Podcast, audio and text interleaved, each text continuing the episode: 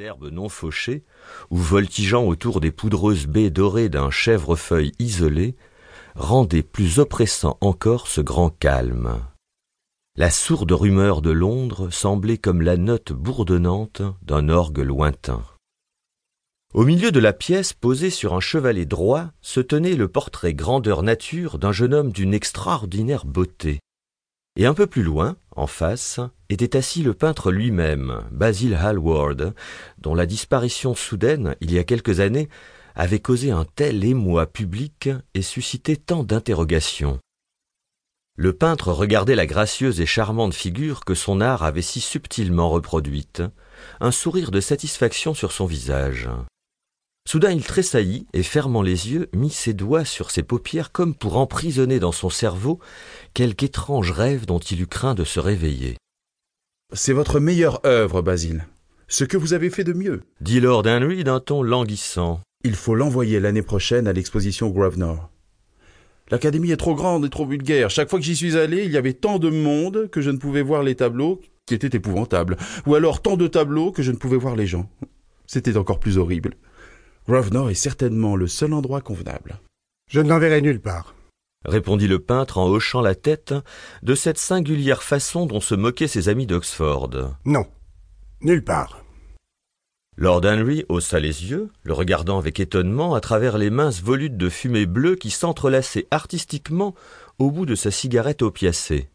Nulle part. Et pourquoi donc, cher ami? Pour quelle raison? Vous êtes incompréhensibles, vous les artistes.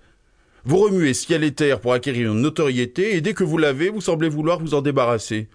C'est ridicule, car s'il existe au monde une chose pire que la célébrité, c'est de ne pas en avoir. Un portrait comme celui-ci vous placerait au-dessus de la jeune génération anglaise et rendrait les vieux malades de jalousie. Enfin, ceux encore capables d'émotion. Vous allez vous moquer de moi. Je ne peux pas l'exposer. J'ai mis trop de moi-même. Je savais que vous alliez rire trop de vous-même. Même parole, Basile, je ne vous savais pas si vaniteux. Je ne vois vraiment aucune ressemblance entre vous, avec votre rude et forte figure, votre chevelure noire comme du charbon, et ce jeune Adonis qui a l'air fait d'ivoire et de pétales de rose. Mon cher, c'est Narcisse lui-même, tandis que vous. Il est évident que votre visage respire l'intelligence. Mais la beauté. Euh, la beauté finit là où commence l'intelligence. La pensée est une exagération qui détruit l'harmonie de n'importe quel visage. Au moment où l'on s'installe pour penser, on devient tout net ou tout front ou quelque chose d'horrible. Regardez les hommes ayant réussi dans une profession savante. Ils sont parfaitement hideux. Excepté, évidemment, dans l'Église, mais dans l'Église on ne pense pas. Un évêque dit à 80 ans ce qu'on lui a appris à 18, et la conséquence naturelle est qu'il a toujours l'air charmant. Votre mystérieux jeune ami, dont vous ne m'avez jamais dit le nom, mais dont le portrait me fascine réellement, n'a jamais pensé, j'en suis certain. C'est une admirable créature sans cervelle qui pourrait toujours remplacer en hiver les fleurs absentes et nous rafraîchir l'intelligence en été. Ne vous flattez pas, Basile.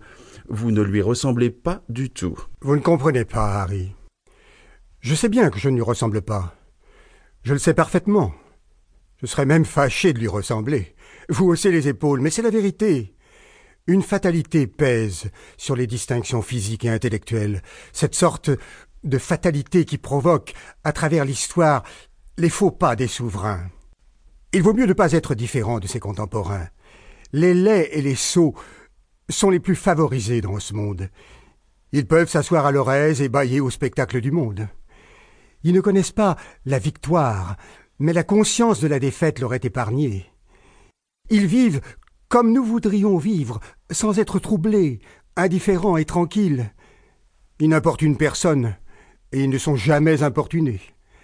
Mais vous, avec votre rang et votre fortune, Harry, moi, avec mon cerveau et mon art, aussi imparfait qu'il puisse être, Dorian Gray, avec sa beauté, nous allons souffrir de ce que les dieux nous ont accordé. Nous en souffrirons terriblement. Dorian Gray, est-ce son nom?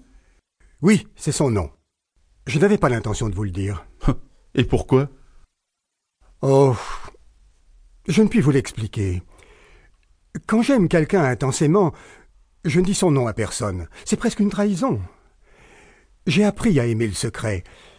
Il me semble que c'est la seule chose qui puisse nous rendre la vie moderne, mystérieuse ou merveilleuse.